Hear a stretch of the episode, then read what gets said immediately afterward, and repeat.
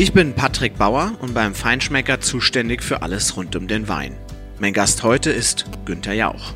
Er ist Journalist, Produzent und Fernsehmoderator. Bekannt zum Beispiel aus der Sendung Wer wird Millionär? Weininteressierte wissen vielleicht, dass Günther Jauch aber noch ein anderes Herzensthema hat. Wer ab und zu auf Veranstaltungen des Verbands Deutscher Prädikatswinzer geht, sieht da nicht nur Winzer aus Rheinhessen, Württemberg und von der Mosel, sondern auch den Moderator Günther Jauch, der dort Wein ausschenkt. Denn seit 2010 gehört ihm das Weingut von Otte Grafen. Er hat es damals gekauft, da es drohte aus der Familie zu fallen und hat seitdem einiges verändert. Günter Jauch wird mir heute erzählen, wie das war, als Moderator ein Weingut zu kaufen und zu modernisieren, wie man den Erfolg eines Weinguts im Gegensatz zu einer TV-Show misst, welche Kindheitserinnerungen er an das Weingut hat und wieso er darüber hinaus im vergangenen Jahr mit Aldi einen Wein herausgebracht hat.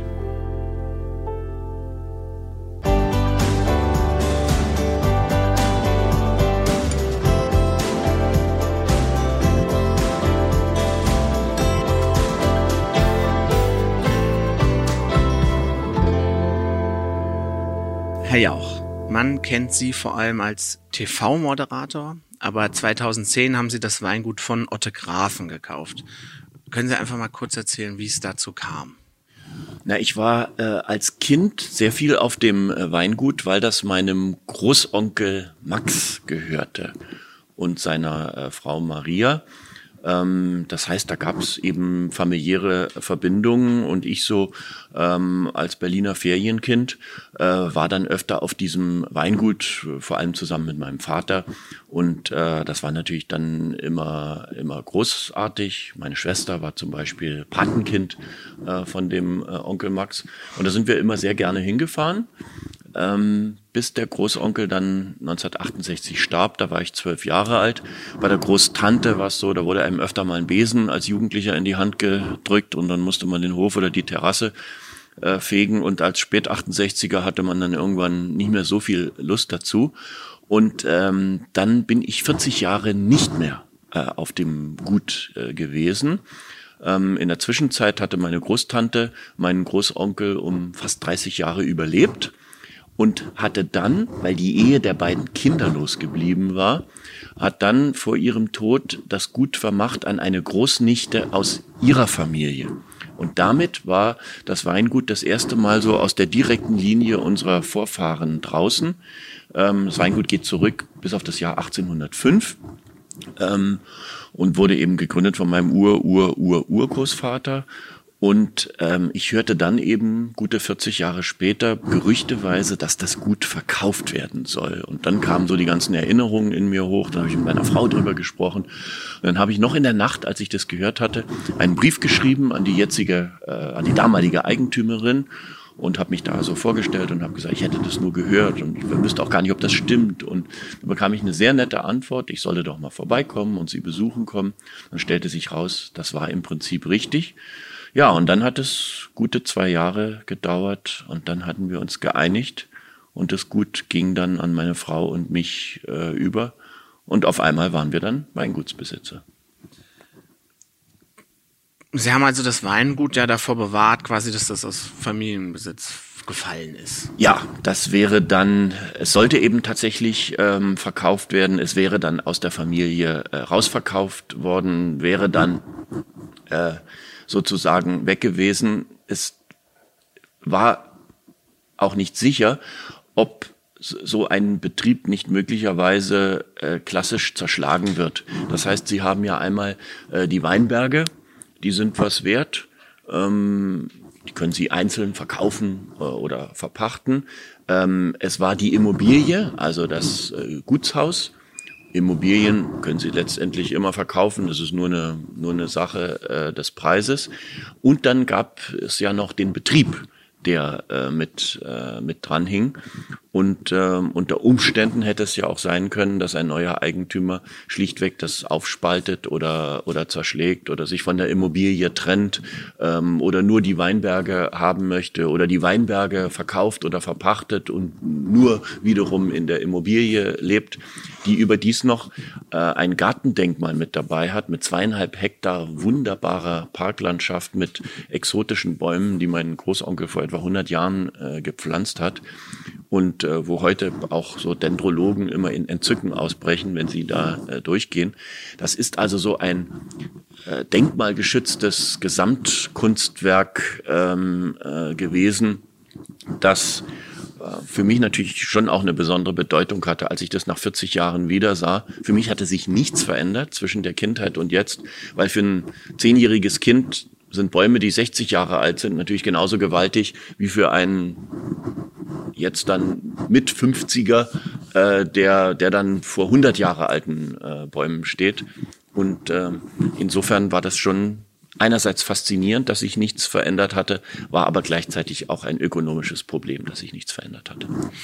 Aber warum war Ihnen das so wichtig? Also man hätte ja, ich meine, Sie sind TV-Moderator, Sie haben viel zu tun. Äh, warum sagt man, ich, mir ist das so wichtig, dass ich mich da auch so rein investiere? Ja, das war sicherlich äh, ein Prozess, denn ähm, ich hatte mit Wein ähm, vorher praktisch äh, gar nichts zu tun, ähm, hatte auch äh, keine Ahnung, aber das war natürlich eine Mischung aus, hm, wie soll ich sagen, es war eine Mischung aus aus äh, Nostalgie, ähm, Bewusstsein, das für die Familie irgendwie erhalten zu wollen und aber auch einer Neugier und einem Interesse äh, für etwas völlig Neues.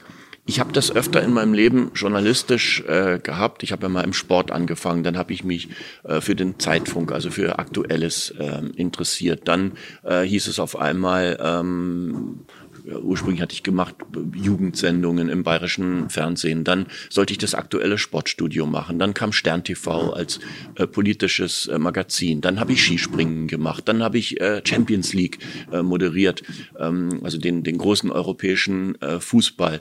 Äh, dann kam auf einmal Wer wird Millionär? Das war dann eine Unterhaltungssendung. Und so bin ich immer zwischen verschiedenen Welten meandert in, in meinem Beruf. Und es hat mir praktisch alles gut gefallen und ich bin auch mit diesen neuen Dingen, in die ich mich reinfuchsen musste, bin ich immer ganz gut zurechtgekommen. Und das war jetzt nochmal eine ganz neue Herausforderung, die insbesondere auch meiner Frau gut gefallen hat. Dieses ländliche Leben, diese Verbundenheit mit der Natur, dieses Abhängigsein auch äh, äh, von der Natur und dieses äh, Lernen und, und Leben mit so einem ähm, landwirtschaftlichen Betrieb. Das hat uns dann auf einmal gereizt.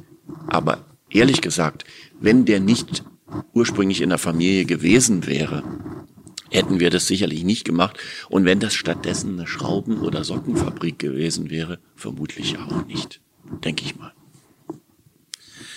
Sie haben ja viel Zeit auf Ihrer, im Gegensatz zu Ihrer Frau wahrscheinlich, haben Sie ja noch viel Zeit als, auch auf Kind, als Kind auf diesem Weingut verbracht. Wie war denn, wie war denn diese Zeit eigentlich vor Ort? Die war jetzt nicht durch Weintrinken geprägt. Na, nein, äh, gar nicht, sondern die war natürlich äh, geprägt, ja, von, von einer anderen Welt. Mein Vater war Angestellter, ähm, meine Mutter hat nicht gearbeitet, ähm, wir waren drei Kinder. Ähm, das heißt, wir, es, wir sind, das was man so kleinbürgerliche Verhältnisse 50er, 60er, 70er Jahre. Ähm, was man so als kleinbürgerliche Verhältnisse in den 50er, 60er, 70er Jahren äh, behandelt. Das heißt, es ging uns nie schlecht, aber äh, eben eben auch nicht wahnsinnig äh, gut. Und da äh, kam man auf einmal in, in ein Gutshaus mit drei Bügel und vier Wäschezimmern und drei Kammern und äh, noch ein Raum, wo der Fahrer wartete auf den Großonkel Max, wenn der, wenn der irgendwo hingefahren äh, werden musste. Also das war alles eine, Grö eine Größe, eine unübersichtliche, das war eine, eine neue Welt und wie ich heute sagen muss, wieder eine Welt, die, die wir wieder zum Versinken gebracht haben. Also dieses, dieses wahnsinnige Gutshaus, äh, diese, diese unzähligen Zimmer, diese Größe, äh, diese Weite, das hatte eben etwas Gutsherrenartiges, auch mit den ähm, Dienstboten, die da entsprechend beschäftigt waren. Das kam natürlich alles noch aus dieser Welt, äh, als man mit so einem Weingut sehr, sehr viel Geld äh, verdienen konnte. Insbesondere, sagen wir mal, in der Zeit vor 100, 110, 120 Jahren äh, war das eben entsprechend so. Äh, und, und diese mittlerweile versunkene Welt, die, die lebte da noch und die wurde noch von, von meinem Großonkel und von meiner Großtante äh, aufrechterhalten. Und das war für ein Kind einfach faszinierend und, und hatte sicherlich so etwas, ein bisschen was Märchenhaftes jetzt mit diesem nostalgischen Gefühl dann das Weingut gekauft. Haben wir eben schon gesagt, es hatte auch einen gewissen Investi Investitionsstau. Also wie ist das denn heute, wenn Sie als Besitzer auf das Weingut fahren? Fahren Sie da immer noch in diese Erinnerung rein oder fahren Sie in die Arbeit rein? Oder ist es eine Mischung? Ah, das ist eine gute Frage. Ähm ich, ich fahre immer noch in die, in die Erinnerung rein, die aber sicherlich überlagert wird davon, äh, welche Aufgaben sind da jetzt zu erfüllen. Also ich habe direkt nach dem Kauf habe ich das Ganze mal betriebswirtschaftlich ähm, untersuchen lassen und dann gab es die Abschlussbesprechung und ähm, da haben uns die Spezialisten gefragt, was glauben Sie denn, auf welchem Stand ökonomisch gesehen äh, und, und, und auch der Betrieb und die Maschinen und die ganze Verarbeitung und wie das Weingut funktioniert hat, auf welchem Stand Ihr Weingut ist. Und dann habe ich gesagt, ja, also ich denke schon, das ist so auf dem Stand der 80er Jahre. Und dann haben die äh, sich angeguckt und haben gesagt, es ist auf dem Stand der 50er Jahre. So, das heißt, es musste wahnsinnig viel investiert und äh, restrukturiert äh, werden, ähm, sowohl in den Betrieb als auch in den Keller, als auch in die äh, Immobilie, äh, äh, als auch in den in den Maschinenpark. Also im Grunde äh, musste da alles äh, erneuert und, und äh, sozusagen in einen zeitgemäßen Zustand versetzt werden, damit dieses Weingut irgendwann mal konkurrenzfähig sein würde. Das hatte einen alten, ehrwürdigen, sehr guten Namen, weil unsere Vorgänger an der Qualität des Weines äh, haben sie immer gearbeitet. Aber wie selbst die Voreigentümerin zugestanden hat, es war ein Hidden Treasure. Also Sie mussten schon viel Glück haben, wenn Sie auf irgendeiner Karte, Weinkarte in Deutschland äh, unser äh, Weingut ähm, entdecken wollten. Und das wieder nach vorne zu bringen, das war äh, der Ehrgeiz, das hatten wir uns vorgenommen. Und dann gibt's zwei Möglichkeiten. Sie machen alle halbe Jahre irgendwo an einer kleinen Stelle, verbessern Sie irgendwas und dann nehmen Sie sich das nächste vor, also Schritt für Schritt vorgehen. Oder die zweite Möglichkeit, dass Sie sagen, Augen auf, nicht Augen zu, sondern Augen auf und durch äh, und im Grunde alles komplett und so schnell wie möglich in einen zeitgemäßen Zustand äh, versetzen. Und das haben wir gemacht und das hat uns tatsächlich, ja, das hat zweieinhalb Jahre äh, ungefähr gedauert, wo wir uns fast, ich muss sagen fast, mehr äh, eben auf diese Restrukturierung und Modernisierung und Sanierung äh, des Betriebes konzentriert haben äh, als auf den Wein. Das heißt, einer der schönsten Momente, äh, seit wir das Weingut haben, war, als, als die Dixie-Toilette äh, vor der Tür endlich verschwunden ist und wir mit den Bauarbeiten äh, durch waren. Und dann konnten wir uns auch erst mit voller Kraft ähm, auf den Wein konzentrieren. Also Sie sind das Projekt Modernisierung so angegangen, dass Sie es halt komplett durchgezogen haben.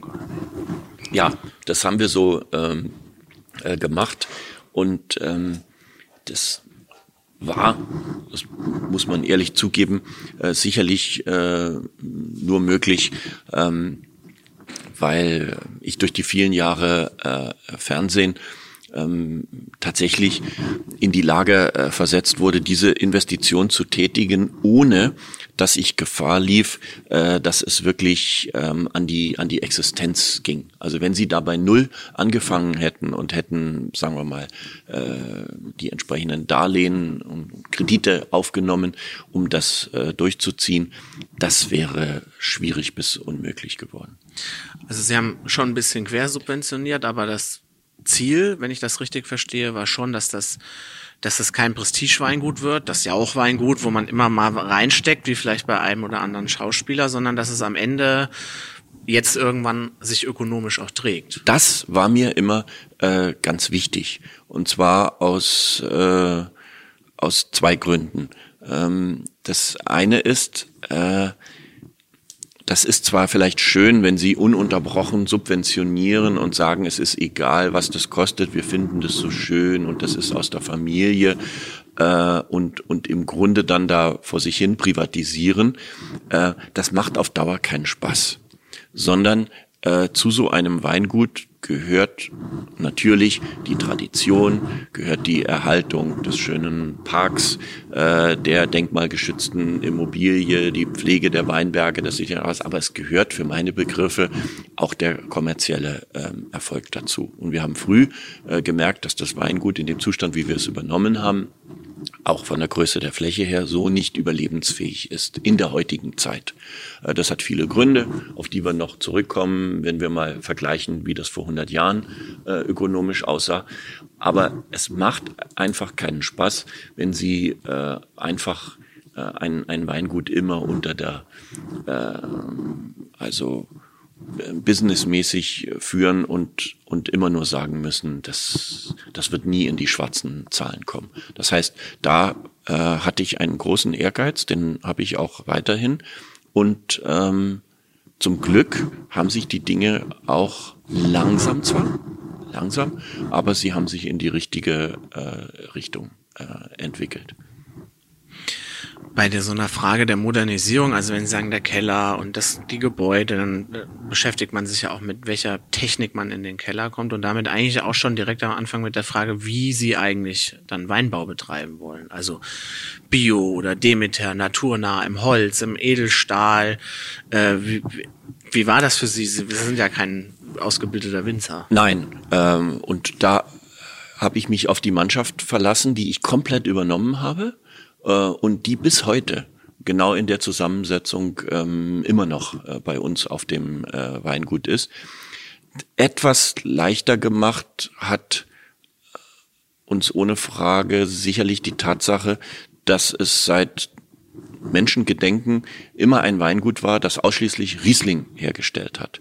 So, das heißt, äh, mit der Riesling-Traube ähm, kannten sich alle aus mit der Vielfalt, ähm, die der Riesling hervorbringt, aber eben auch mit der Tatsache, wie man ein Riesling äh, vernünftig äh, ausbaut. Und das ist sicherlich äh, im Wesentlichen der, der Stahltank, wobei man äh, mit Holzfässern, die wir auch haben, in, in ausreichendem Maße äh, natürlich schon auch mitarbeiten kann und dann entsprechende für entsprechende Holztöne äh, auch auch sorgen kann, aber das immer individuell abgestimmt auch auf den Wein, wie man ihn äh, vorfindet und dann entsprechend an den Schräubchen zu drehen und vielleicht jedes Jahr äh, neu äh, zu sehen, wie man, wie man so einen Wein dann äh, entwickelt. Das ist eigentlich auch das Schöne und der Riesling mit seiner wahnsinnigen Bandbreite bietet dann natürlich großartige Möglichkeiten vom äh, trockenen äh, äh, Gutswein über den Ortswein, übers große äh, Gewächs bis hin zu den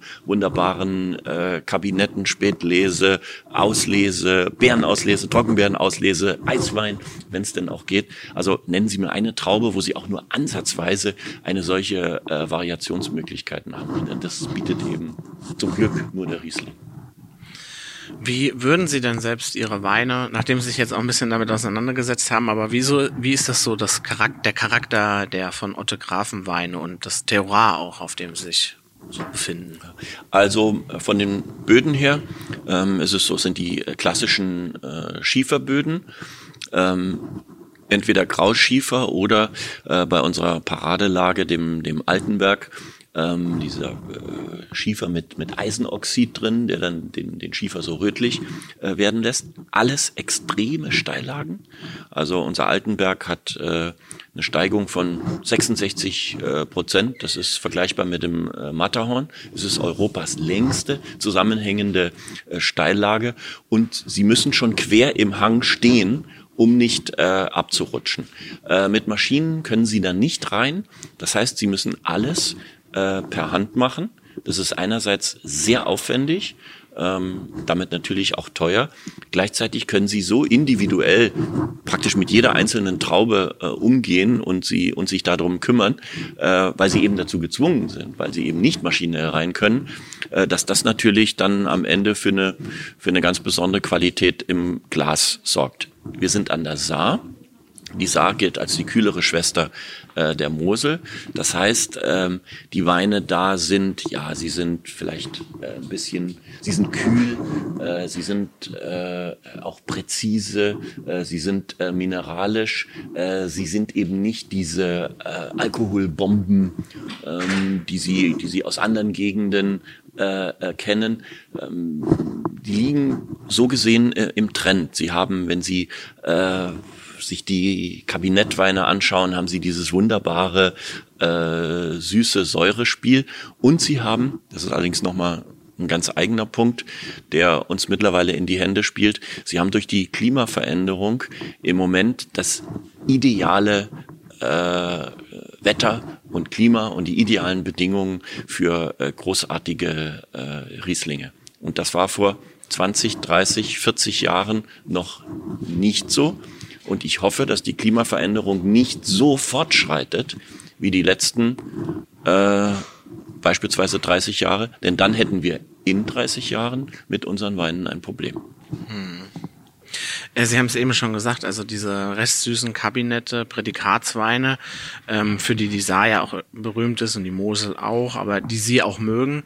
Wird denn die aber immer so ein bisschen äh, schwierig sind zu transportieren, weil es gibt ja immer noch dieses Klischee, dass der Kenner trinkt trocken und ähm, ganz viele Leute sagen halt erstmal Hauptsache der Wein ist trocken, aber bei Verkostungen kommen ja ganz oft Restsüße, also gerade die Kabinetts werden dann am schnellsten wegverkauft, wenn man den Leuten vielleicht nicht sagt, dass da noch was drin ist. Aber wie ist das bei Ihrem Weingut? Haben Sie, machen Sie da jetzt schon mehr oder?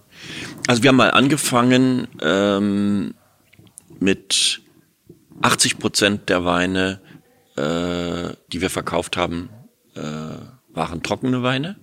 Und unser Ehrgeiz war immer, ähm, also 20 Prozent entsprechend dann restsüße Weine. Unser Ehrgeiz war immer, den Anteil der restsüßen Weine äh, nach oben zu bringen. Da sind wir jetzt nach mittlerweile fast neun Jahren, sind wir angelangt bei zwei Drittel trocken und ein Drittel äh, restsüß. Das heißt, der restsüße Anteil steigt jedes Jahr ein bisschen, so ein bis zwei Prozentpunkte, aber äh, kontinuierlich.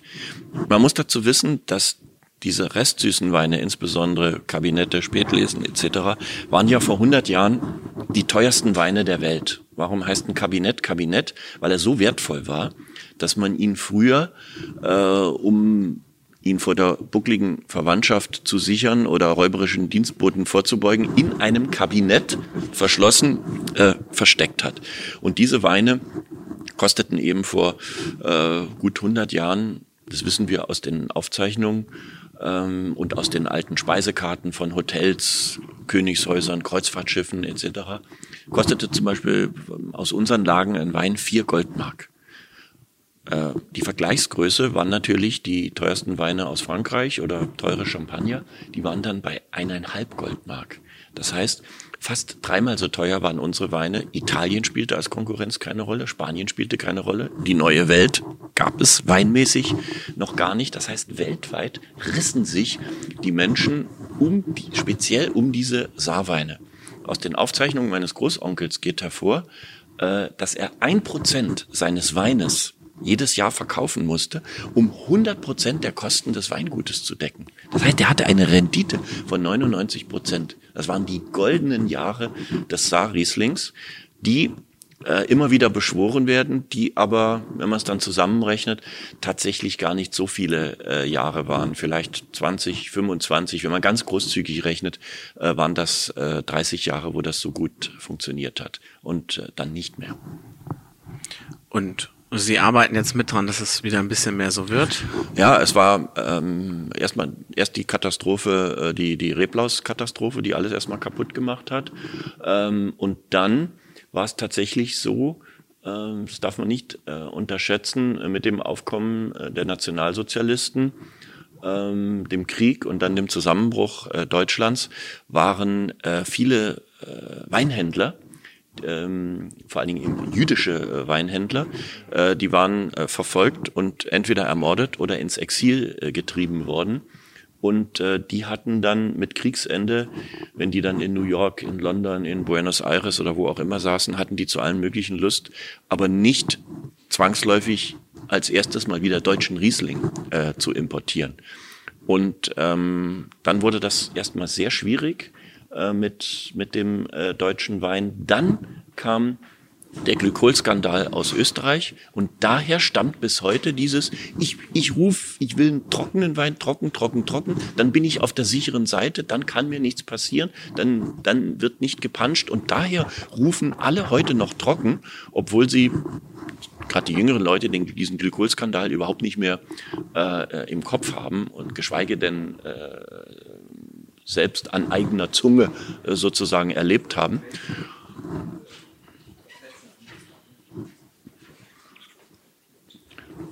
Und insofern ähm, ist das lustig, dass Menschen in einem Restaurant natürlich nie auf die Idee kämen, ein Essen zu bestellen, das ihnen eigentlich nicht schmeckt, sondern wir suchen uns wie selbstverständlich das aus, was wir gerne essen mögen. Beim Trinken, beim Wein aussuchen, da haben wir Schranken im Kopf. Da schauen wir ängstlich rechts und links. Womit bin ich im Trend? Äh, womit blamiere ich mich? Ähm, ich bin unsicher.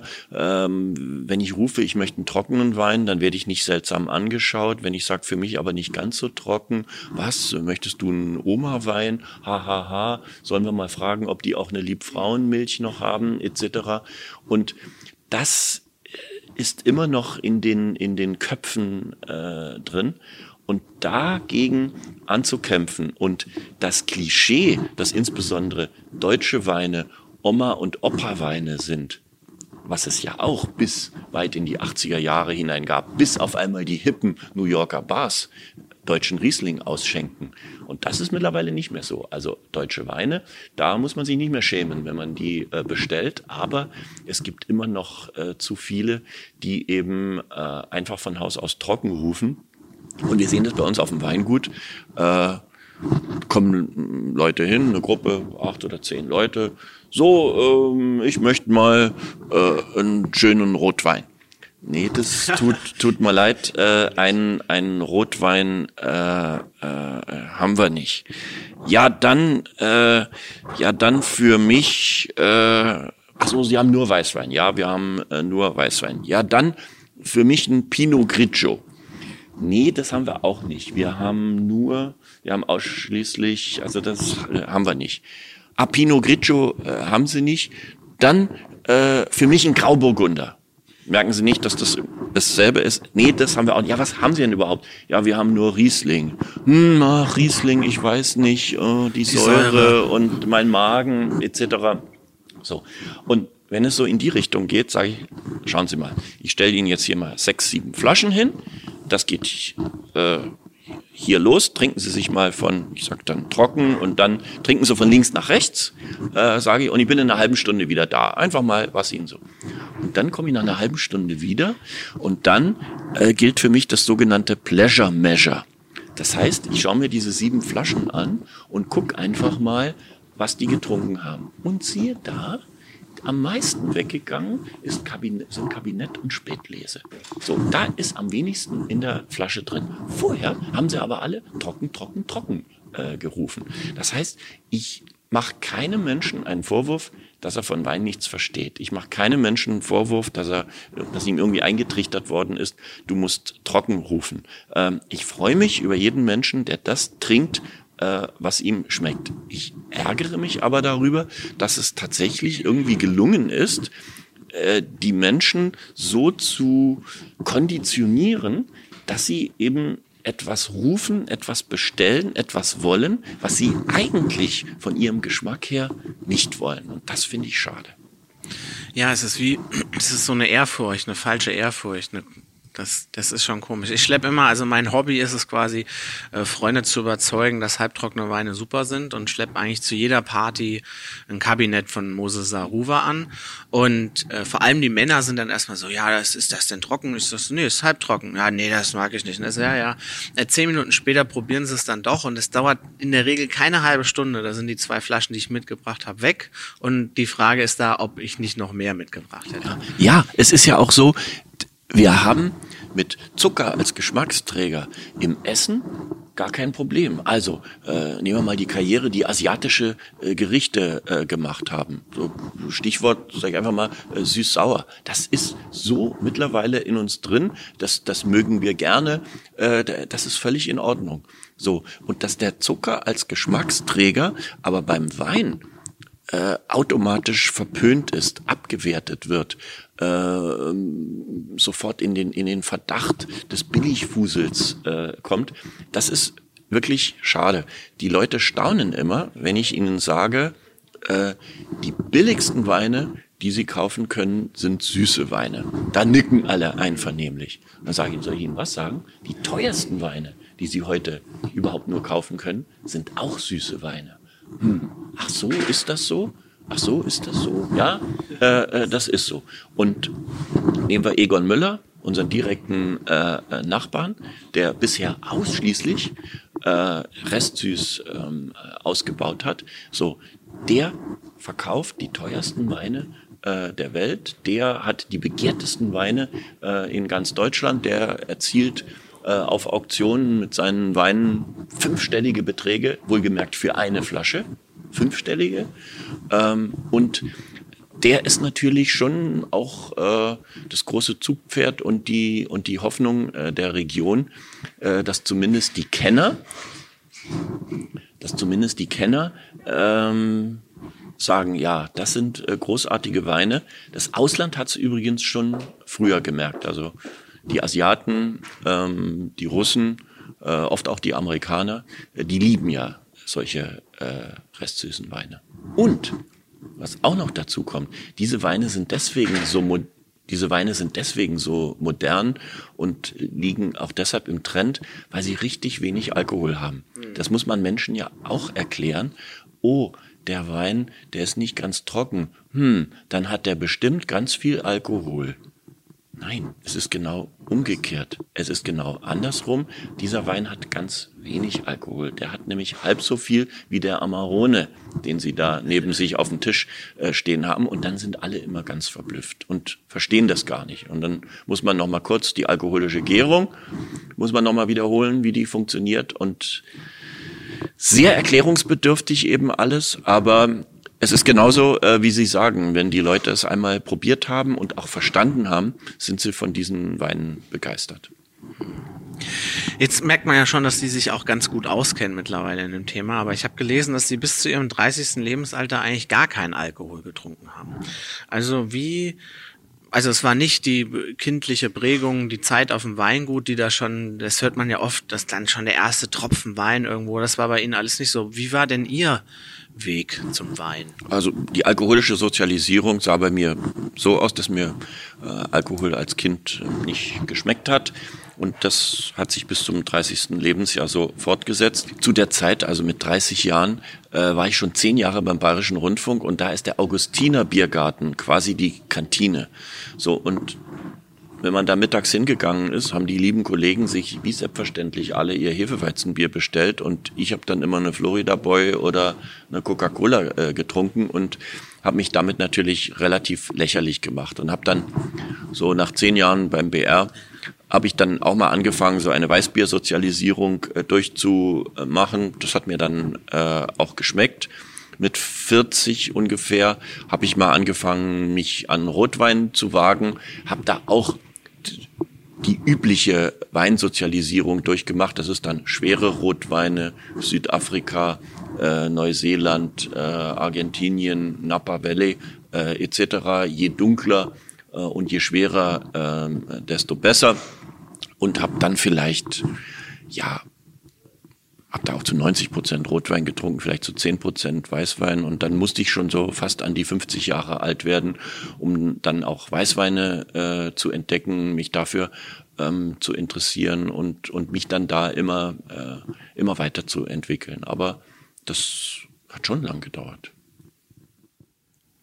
Und dann sind Sie durch das Weingut zum Riesling gekommen oder auch schon vorher? Ja, im, im Wesentlichen, äh, im Wesentlichen ja. Also äh, ich habe dann schon auch Weißwein getrunken, aber habe mich dann natürlich viel stärker mit der mit der Vielfalt des Rieslings äh, beschäftigt und habe da auch erst richtig äh, gelernt, ähm, was den Riesling ohne den anderen Rebsorten zu nahe zu treten, äh, was den aber tatsächlich auszeichnet und was, was ihn auch, was ihn eben viel, was ihn vielfältiger, variantenreicher, kompatibler, für meine Begriffe spannender und damit auch ereignisreicher macht als einen Grauburgunder, Weißburgunder, wunderbares Sauvignon Blanc, herzlich gerne, auch im Sommer. Das sind alles Weine, die, die in Ordnung sind und prima sind, die aber wenn man es wirklich ernsthaft betreibt, natürlich mit der, mit der Vielfalt und der Finesse des Rieslings bei allem Respekt äh, nicht aufnehmen können.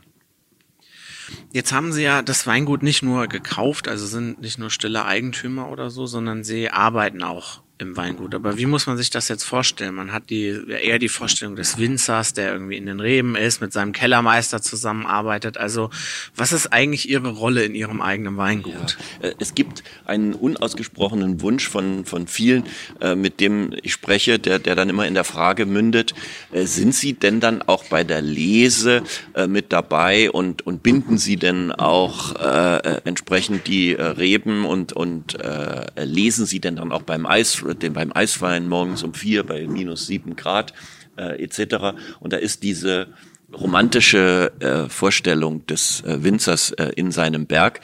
Ich habe das alles schon durchgemacht, aber ich bin da keine große Hilfe. Also wir haben im Wesentlichen ähm, polnische und rumänische ähm, äh, Saisonarbeiter, die uns dann äh, helfen, wenn richtig viel zu tun ist.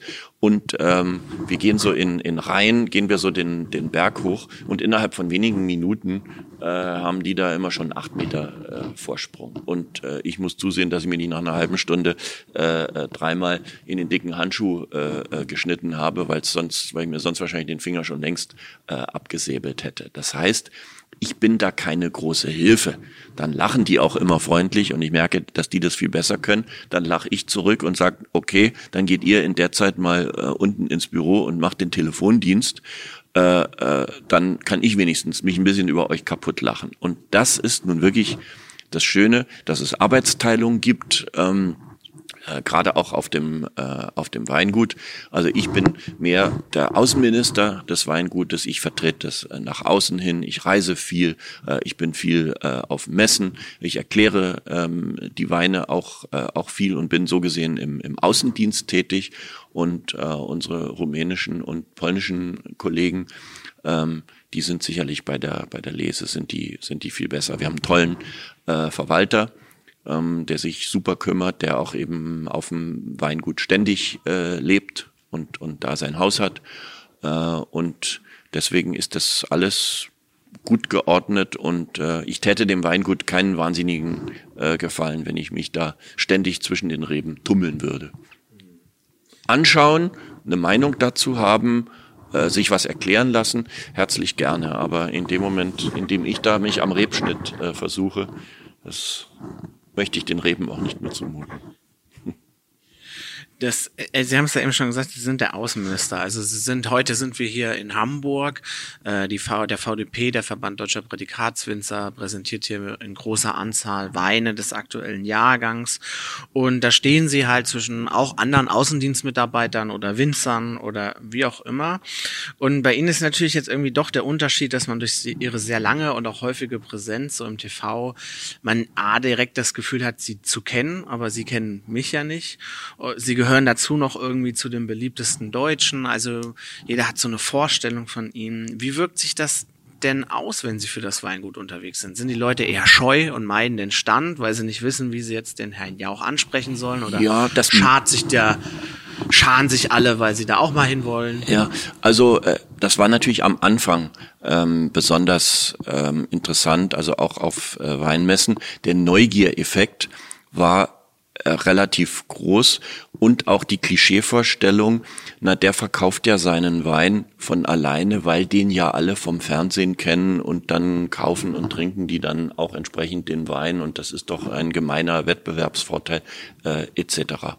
Und ich bin mittlerweile so weit, dass es Vorteile der Bekanntheit gibt, wenn man ein Weingut hat und dass es, wie ich in meinem Fall gemerkt habe, es auch gewichtige Nachteile gibt. Und wenn ich jetzt mal die neun Jahre Revue passieren, äh, Revue passieren lasse, würde ich sagen, dass die Nachteile, die Vorteile aufwiegen und es am Ende ein Nullsummenspiel ist. Ich will es erklären. Natürlich ist am Anfang ein Neugiereffekt dabei, da kommen dann viele Leute, da sind dann hunderte von Weinprinzessinnen, die um einen, äh, äh, die rumstehen, die dann auch noch ein Foto möchten und äh, an dem Stand ist ein, ein Riesengedränge. Aber gleichzeitig haben wir gesehen, die Leute, die für uns interessant sind, die Spezialisten aus den Restaurants, aus der Hotellerie, aus der Gastronomie etc., die gingen hinten vorbei, weil sie dachten, was ist denn hier los? Das war also absolut kontraproduktiv.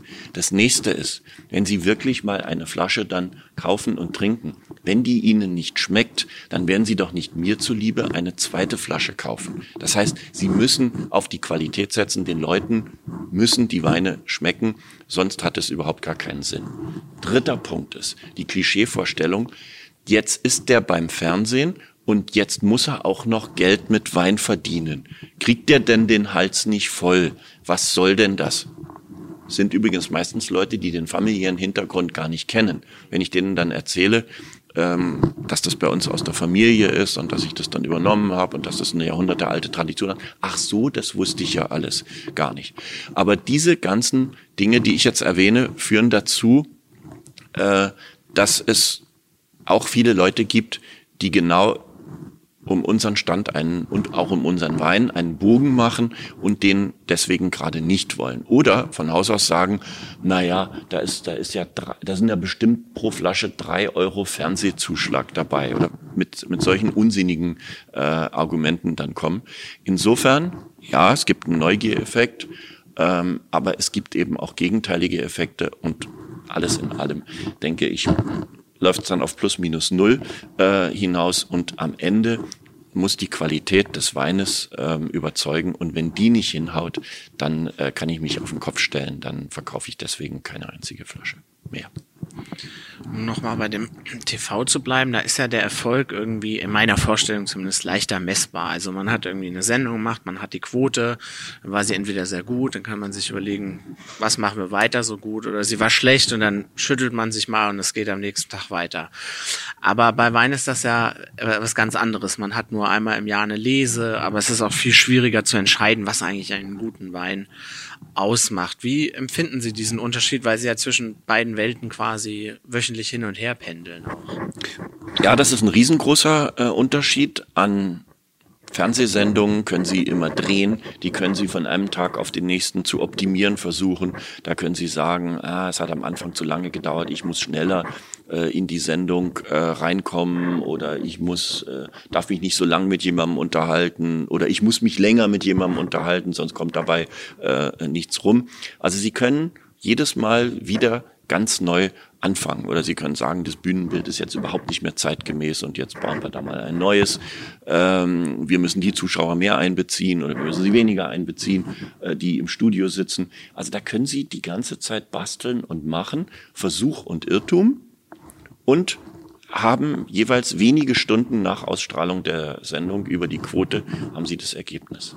Beim Wein einmal im Jahr wird gelesen, Einmal im Jahr bauen sie den Wein im Keller aus. Einmal im Jahr haben sie dann die Chance, äh, oder nach diesem einen Mal müssen sie dann den Wein entsprechend verkaufen. Sie müssen mit viel Menge leben, sie müssen mit ganz wenig Menge leben, sie müssen mit Hagel leben, sie müssen mit äh, Frösten zur Unzeit leben, sie müssen äh, mit äh, dem falschen Mehltau äh, zur falschen Zeit äh, äh, leben. Ähm, sie müssen ähm, also mit den unterschiedlichsten Handicaps umzugehen versuchen. Und sie können sich ja jeweils auf den Kopf stellen, wenn es nicht regnet und Sie brauchen dringend den Regen, dann haben Sie ein Problem, das Sie schlichtweg nicht gelöst bekommen. Man kann in nicht in der Fall. Regie anrufen. Ja, man kann nicht in der Regie anrufen und sagen, wir fangen mit der Aufzeichnung bitte äh, nochmal an. Oder, na, die heutige Sendung ist, nix, ist nicht so toll geworden, aber morgen haben wir ja wieder eine. So, das ist einfach nicht so. Unsere Berge können Sie zum Beispiel auch nicht künstlich äh, bewässern. Das heißt, wir leben in Abhängigkeit äh, von der Natur und dann kriegen Sie auch einen anderen kriegen sie einen anderen Zugang zu den, zu den Dingen. Ich will gar nicht die vielbeschworene Demut äh, hier anführen, aber mein Großvater hat immer gesagt, äh, wenn, wenn irgendwas nicht toll gelaufen ist und er konnte da aber auch nichts dran machen, dann sagt er immer, Dinge, die ich weder fördern noch verhindern kann, interessieren mich nicht und die, um die kümmere ich mich dann äh, auch gar nicht. Und äh, so dieses etwas äh, fatalistische, obwohl sie ja viel arbeiten müssen, obwohl sie ja viel tun können äh, für den Wein, aber letztendlich ähm, stehen sie doch immer wieder vor irgendwelchen Problemen, bei denen sie nur hoffen können, dass die Natur äh, die löst. Und das ist schon, das ist schon ein ganz anderer äh, Zugang als, als beim Fernsehen, bei den Medien. Ähm, während wir hier gerade sprechen, hilft ja Ihre Frau, indem sie unten schon einen Stand aufbaut, jetzt für die VDP-Präsentation. Und ähm, welche Rolle, also Sie machen das ja gemeinsam, Sie machen das ja nicht alleine. Welche Rolle spielt denn Ihre Frau eigentlich in der ganzen Unternehmung? Also insofern eine sehr wichtige, als ich, ähm, wenn sie nicht gesagt hätte, sie würde da gerne mitmachen, ähm, hätte ich mich nicht in dieses Abenteuer äh, gestürzt. Es kommt ja auch noch hinzu, dass ich das Weingut genau zu dem Zeitpunkt übernommen habe, als ich gleichzeitig auch am Sonntagabend äh, nach dem Tatort die, die wöchentliche Talksendung in der, in der ARD hatte, das, die wahnsinnig arbeitsintensiv war. Und ähm, insofern äh, hätte ich das alleine gar nicht machen können und auch nicht äh, machen wollen. Aber sie hat da große, äh, große Freude dran ähm, sie ist gerne unten an der Saar, sie ist gern auf dem Weingut, ähm, sie äh, mag sehr die, die Leute da. Die Saarwinzer haben ja den Ruf, äh, sehr gut zusammenzuhalten und äh, das ist auch so. Das haben wir auch so, das haben wir auch so gemerkt.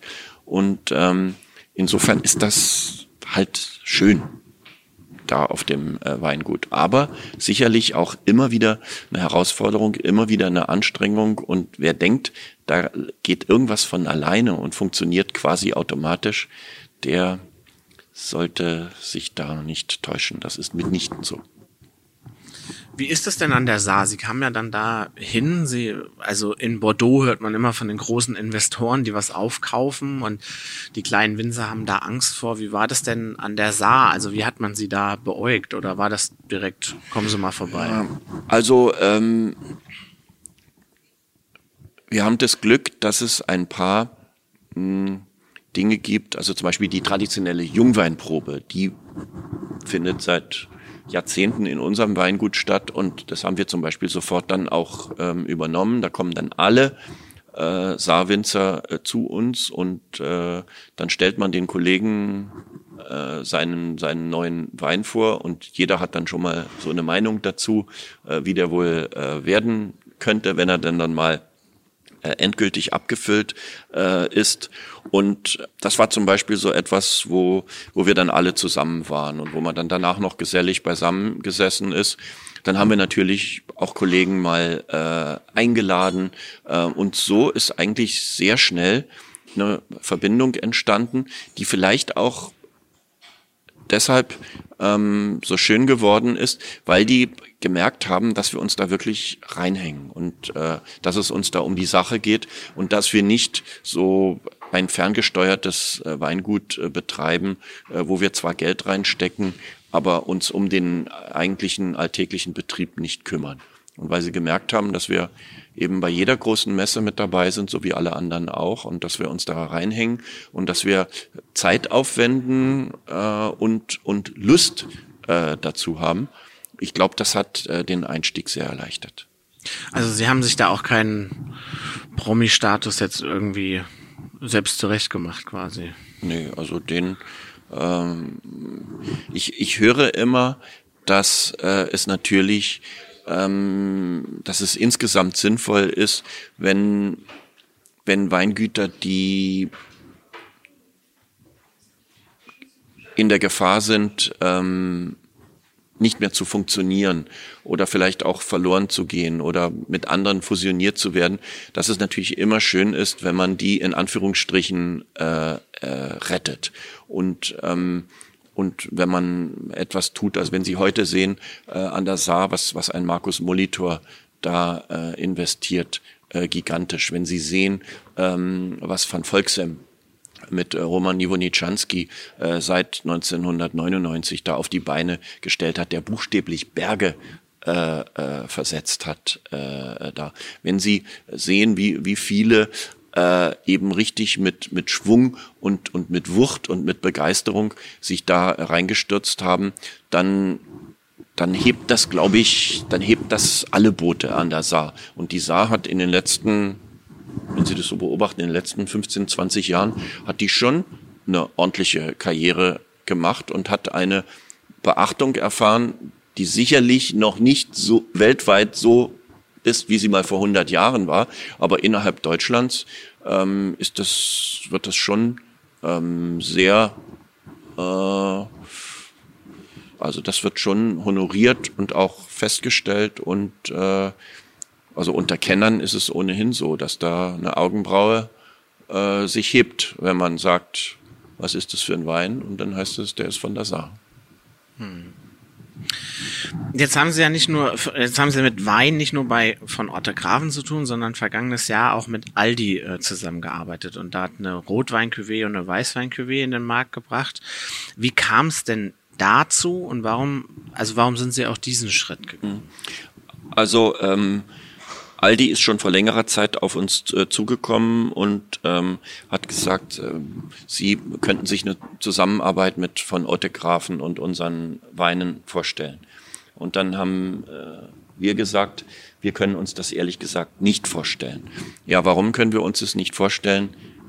Das banalste Argument, das ist von der Menge her äh, gar nicht äh, denkbar. Also wenn wir ein gutes Jahr haben, äh, vermarkten wir äh, 100.000 Flaschen im Jahr selbst wenn wir unsere komplette Menge bei Aldi äh, verkaufen würden, wäre das Geschäft nach wenigen Tagen äh, erledigt. Also das ist der erste Grund, warum es nicht geht. Das zweite ist, ähm, dass der Riesling, so wie wir ihn anbauen, wie wir ihn äh, äh ausbauen, äh, da sicherlich äh, nicht äh, reinpassen würde und, und einfach an der, an der, an der falschen Stelle ähm, nicht beim richtigen Kunden äh, angeboten äh, würde. So, äh, und dann haben wir gesagt, also es spricht alles dagegen. Ähm, ja, ob man sich denn eine andere Zusammenarbeit vorstellen könnte oder, oder was wir uns denn vorstellen könnten. Und dann habe ich mit unserem Kellermeister Andreas Barth, haben wir uns mal zusammengesetzt und dann habe ich zum Beispiel beigetragen, dass ich gesagt habe, äh, ich weiß selber, äh, wenn man äh, zum Beispiel jünger ist, noch nicht so viel Erfahrung ähm, mit Wein hat ähm, oder auch ähm, wenn man äh, nicht äh, zweistellig ähm, Geld für eine Flasche Wein ausgeben kann äh, oder will, und wenn man überhaupt anfängt, sich erstmal an das Thema Wein heranzutasten, das fängt ganz oft äh, vor dem großen Supermarktregal an, wo man dann einfach mal davor steht und überlegt und dann schaut man sich Etiketten an und dann weiß man, weiß man gar nicht, was man damit anfangen soll und, und, und, und kommt da gar nicht richtig weiter. Ähm, eine richtige Beratung gibt's auch nicht. Und dann äh, habe ich festgestellt, wird ganz oft automatisch zu italienischen Weinen gegriffen oder zu spanischen oder zu südafrikanischen ähm, oder zu moldawischen oder zu bulgarischen äh, oder zu ungarischen. Und äh, dann habe ich gedacht, das ist eigentlich schade, dass der, dass der deutsche Wein doch ziemlich äh, außen vor ist. Und habe dann überlegt, gibt es eine Möglichkeit, Einsteigern einen qualitätsvollen Rotwein und einen qualitätsvollen Weißwein äh, zu, biet, äh, zu bieten. Ähm, natürlicherweise jeweils eine, eine Cuvée. Ähm, ich gebe zu, beim Weißwein habe ich gesagt, hätte ich gerne äh, den den, den Riesling als dominierende äh, Traube. Und klar beim Rotwein aus Deutschland äh, muss das zwangsläufig dann auch der Spätburgunder als führende Traube sein, aber da jeweils eine Cuvée äh, anzubieten, wo man sagt, die Leute greifen nicht automatisch äh, eben zum südafrikanischen Wein, sondern probieren es einfach mal mit einem deutschen Wein und werden dadurch an erstens an Wein, zweitens an äh, deutschen Wein herangeführt. Äh, und meine Erfahrung ist ja, man trinkt sich ja von unten nach oben und, und im Allgemeinen nicht äh, von, von, von oben nach unten. Und Qualität müsste aber da ihren, ihren Preis haben und äh, habe dann auch gesagt, wir gehen da nicht in die, in die absolute äh, Billigrichtung. Man darf ja nicht vergessen, dass eine Flasche Wein im Schnitt in Deutschland 2,50 Euro kostet, äh, was viele nicht wissen und dann äh, A und O schreien, ähm, wenn sie das äh, erfahren, sondern von der Qualität her sind wir da woanders äh, angesiedelt. Und so kam es dann eben auch zu der entsprechenden äh, Preisfindung. Und dann haben wir ähm, diese Cuvées entwickelt, was für den Jahrgang 2017 schwierig war. Schwierig war, weil ja wir in entsprechenden Mengen denken mussten, eine, eine gleichbleibende Qualität äh, liefern mussten und von der Menge her aber wenig Wein am Markt war, weil eben 2017 von der Menge her nicht das allergrößte Weinjahr war. Und ähm, insofern war das tatsächlich ein, ein Abenteuer, das so hinzukriegen, ist uns aber, wie ich finde, ganz, ganz gut äh, gelungen, weil äh, der Wein ähm, toll verkauft worden ist und, und verkauft wird und äh, das eben auch nicht nur so eine einmalige äh, Geschichte sein sollte, die vielleicht mal kurz in der Saison angeboten wird, sondern wir haben gesagt, wenn, dann muss das etwas Kontinuierliches sein, wo wir dann auch Jahr um Jahr mit dem entsprechend neuen Jahrgang dann immer was entwickeln können. Haben Sie denn ein Gefühl für die Rückmeldung, die es da von Kunden auch gab? Ja, es ist natürlich so, äh, die, die damit zufrieden sind, äh, die, die rühren sich nicht weiter und da muss man natürlich äh, muss man eben gucken, wie, wie entwickelt sich das. Es war ja auch insofern ähm, interessant und glaube ich auch Neuland für Aldi, als sich bei dem Projekt Aldi Süd und Aldi Nord zusammengetan äh, haben. Und ähm, es gibt natürlich immer Menschen, die sagen, mir schmeckt der Wein nicht. So, das ist völlig in Ordnung. Wein hat immer was mit Geschmack zu tun, wird immer individuell äh, äh, empfunden werden. Es wird äh, Leute geben, denen können sie das edelste äh, große äh, große Gewächs äh, kredenzen und dann sagen die schmeckt mir nicht und äh, umgekehrt äh, können sie denen äh, was weiß ich irgend, irgend, irgendeinen 279 Wein äh, hinstellen und dann sagen die, oh, schmeckt mir eigentlich gut. Ich habe Respekt vor jedem, der sagt, ihm schmeckt ein Wein, unabhängig was das für ein Wein ist. Ich habe aber genauso großen Respekt vor jemandem, der sagt, der schmeckt mir aus welchen Gründen auch immer nicht. Das heißt, in so Geschmacksdingen müssen Sie auch loslassen. Wenn Sie beleidigt sind, dass Menschen sagen, mir schmeckt Ihr Wein nicht. Oder wenn Leute sagen, na, Ihr Wein von, von Ottegrafen, der schmeckt mir, aber der von Aldi nicht. Oder umgekehrt, sagen, Ihren Aldi-Wein finde ich prima, äh, aber äh, mit, mit dem von Ottegrafen Riesling kann ich nichts anfangen. Bin ich jeweils niemals beleidigt.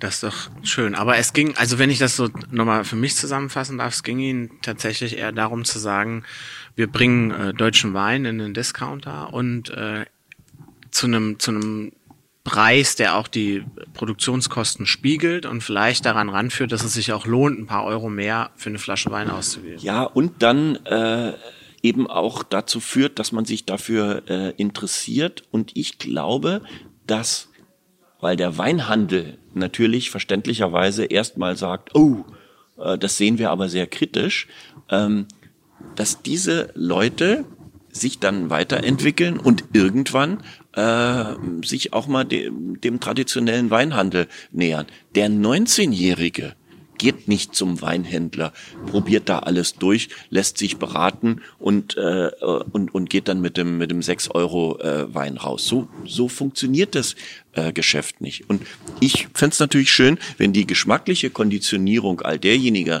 die sich erstmal langsam an Wein her herantrauen, wenn die nicht automatisch eben immer äh, durch äh, äh Spanien, Italien und Übersee äh, geprägt ist, sondern vielleicht mal mit einem deutschen Wein äh, begonnen hat. Und dann entwickelt man sich nach oben. Deswegen ist diese, dieses fast reflexhafte äh, Aufschrei ähm, des, des klassischen Weinhandels ist meiner Ansicht nach ein Fehler, ähm, denn äh, das werden die Kunden von morgen sein und die werden ähm, irgendwann, wenn dann das Einkommen sich entsprechend entwickelt hat, wenn sie auch geschmacklich ähm, sich dann äh, entwickelt haben, werden die auch anderes äh, ausprobieren. Ansonsten sollte man nicht vergessen, 80 Prozent des deutschen Weines gehen äh, über Supermärkte. Jede vierte Flasche Wein, die in Deutschland getrunken wird, wird von Aldi verkauft. Jede vierte. Das sollte man ernst nehmen und da sollte man äh, nicht sagen, oh, da schwebe ich aber drüber und äh, damit beschäftige ich mich äh, gar nicht. Hielt ich für unprofessionell, wenn man, wenn man sagt, es ist mir völlig egal. Wobei es Weingüter natürlich gibt, das finde ich auch in Ordnung, die sagen, in der Preisklasse können und wollen wir nicht produzieren. Wir gehören ja dazu. Es sind von ja auch nicht von, ihre Trauben von Otte Grafen. So, sondern, von Otte Grafen ja. kann das nicht und äh, will das auch nicht. Deswegen ähm, ist das völlig in Ordnung äh, zu sagen, äh, ich bin da äh, nicht dabei. Aber sozusagen den, den Verbraucher ähm, da nicht so richtig ernst zu nehmen, das fände ich den falschen Weg. Sie haben ja quasi Konzept und Küvettierung äh, übernommen und die Trauben zugekauft. Aber bei Aldi, von, bei Aldi wird quasi der Weintrinker von morgen sozialisiert. Ähm, und wenn der bei 6 Euro sozialisiert wird, dann kauft er wahrscheinlich nicht nochmal 1,50 Euro Tetrapack Wein. Das äh, ist zumindest die, die, Erfahrung, äh, erst nicht nur die Hoffnung, ja. sondern das ist auch äh, natürlich die Erfahrung, dass die, dass man sich äh, äh beim Wein nach oben, im Allgemeinen nach oben trinkt und nicht nach unten. Ich habe noch eine Abschlussfrage für heute, bevor wir dann auch, oder Sie vor allem runter müssen zu Ihrem VDP-Stand. Äh, Martin Walzer hat mal gesagt, es gäbe Weine, gegen die jede menschliche Gesellschaft Barbarei wäre. Ich dagegen persönlich denke, dass es äh, Weine gibt, die erst im Rahmen menschlicher Gesellschaft zu richtig großen Monumenten werden. Äh, wie weit geht denn Ihre Liebe zu guten Weinen und bei welcher Flasche kommen Sie ins Schwärmen? Äh, also ich gebe zu, dass äh, meine Erfahrungen mit so Wahnsinnsweinen, die dreistellig oder manchmal sogar vierstellig kosten, äh, dass ich da ganz wenig bis gar keine Erfahrung habe und selbst wenn ich dann mal so ein Mini-Schlückchen nehme, mir sich das so nicht äh, erschließt. Also ähm, ich ich denke, dass, ein, dass sich ein 50 Euro Wein, äh, ähm, dass der sich deutlich äh, oder dass der sich natürlicherweise von einem 5 Euro Wein ähm, äh, unterscheidet und dass das im Allgemeinen, Klammer auf, aber wahrscheinlich auch nicht immer, äh, äh, schmeckbar äh, ist. Ich gebe zu, äh, dass ich mittlerweile eine, eine Freude auch an, an gereiften Rieslingen habe. Also wenn ich zum Beispiel sehe, dass wenn Sie ein aktuelles großes Gewächs von uns äh, aufmachen, dass äh, wenn Sie dann sagen, oh, das ist aber noch ziemlich verschlossen, äh, dass das im Grunde die Qualitätsgarantie ist dafür, dass wenn Sie das in fünf, acht, zehn, 15, auch in 20 Jahren aufmachen und äh, das sehe ich ja, wenn Sie wenn Sie bei uns ein GG, das 10, 12 oder 15 Jahre alles aufmachen, das ist im wahrsten Sinne des Wortes eine Offenbarung. Und wenn das damals nach der Abfüllung nicht verschlossen gewesen wäre, dann wäre es heute nicht so großartig. Das heißt, große Gewächse, die vom ersten Tag an äh, super zugänglich sind, das ist fast eine Garantie dafür, dass sie in zehn Jahren möglicherweise nicht mehr so eine Riesenfreude äh, äh, daran haben. Insofern finde ich diese äh, Lagerfähigkeit des Rieslings, die, wenn Sie in den restsüßen Bereich reingehen, locker bei 30, 40, 50 Jahren liegt. Wir haben vor kurzem eine Auslese bei uns aufgemacht, die war, über 40 Jahre alt, die stand großartig äh, äh, im Glas. Also an sowas habe ich mittlerweile äh, eine große Freude, ohne dass ich jetzt sagen müsste, ich war mal im Bremer Weinkeller, Weinkeller und da habe ich, äh, hab ich ein kleines Gläschen vom 1768er zu verkosten bekommen. Also da, ich glaube, das, das könnte ich geschmacklich nicht so würdigen wie die, wie die, wie die ganz großen Spezialisten. Aber gereifter Riesling bringt sie zum Schwimmen. Das finde ich, äh, das finde ich schön. Auch dieses Spiel dann so dieses, wenn sie dieses kupferfarbene, dieses bernsteinfarbene im Glas, wenn sie dann schon schon auch in der Nase merken, oh, das ist was, äh, das ist was äh, gereiftes und wenn Sie dann so vorsichtig den ersten Schluck probieren, um zu sehen, wie, wie ist denn, wie, wie, wie frisch oder wie, äh, oder wie äh, schön oder wie äh, empfindlich sich dieser Wein äh, entwickelt hat und sich dann auch im Glas äh, oft entwickelt. Und zwar entweder in die, in die richtige Richtung, dass er dann noch schöner wird, äh, oder aber, dass er dass sie ihn sogar schnell trinken müssen, weil er, weil er ihnen an der Luft verfällt und zusammenfällt. Das sind so äh, Dinge, wenn man das mit Kollegen zusammen macht oder mit Freunden, die einem das auch gut vermitteln können, sowas, sowas macht Freude. Dann danke ich Ihnen für das Gespräch, Herr Jauch. Sehr gerne und jetzt haben wir doch über eine Stunde.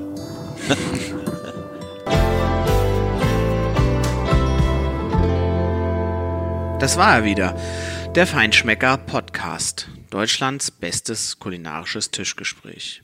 Noch mehr spannende Themen findet ihr in der aktuellen Ausgabe des Magazins, jeden Monat neu beim Zeitschriftenhändler eures Vertrauens oder im Abo. Oder aber ihr besucht uns immer aktuell im Internet auf www.feinschmecker.de.